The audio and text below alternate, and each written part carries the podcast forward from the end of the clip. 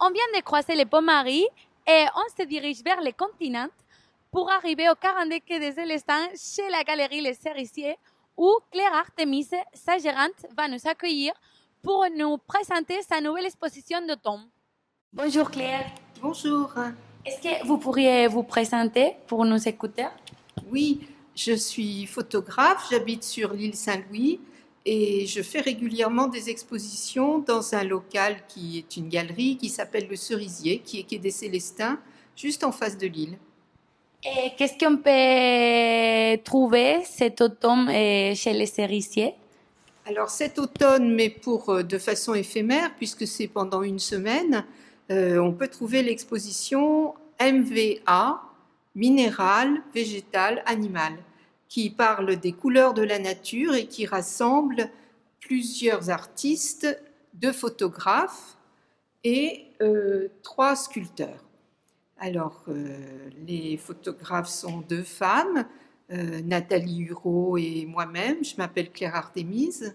Euh, les sculpteurs sont une femme et deux hommes. la femme s'appelle Sibylle Besançon.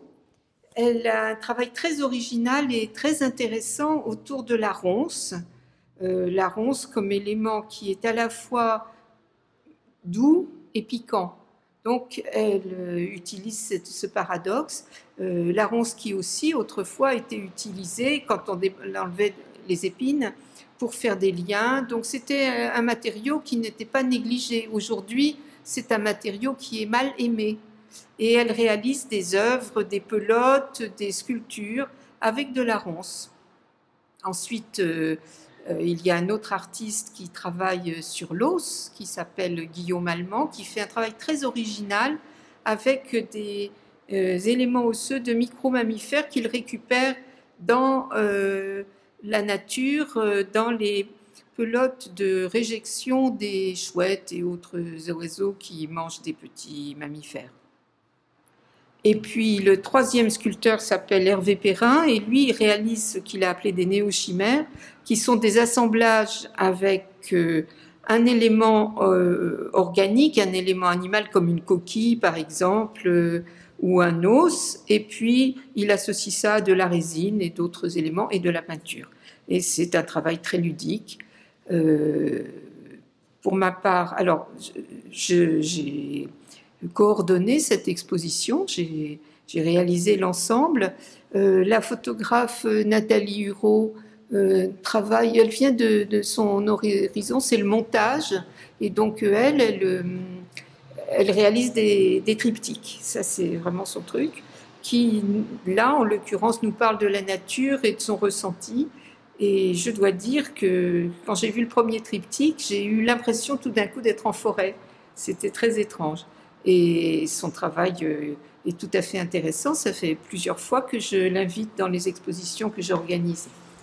Et enfin, ici, ce que je présente moi euh, regroupe plusieurs sujets, mais toujours euh, en s'inspirant de la nature, des sujets sur le thème minéral, animal et végétal. Donc j'ai puisé dans les photographies que je réalise pour constituer l'ensemble. voilà. Oui, c'est parfait. Et juste, euh, j'aimerais savoir, parce que vous avez dit que vous trouvez votre inspiration dans la nature, comment on peut faire ça quand on habite à Paris?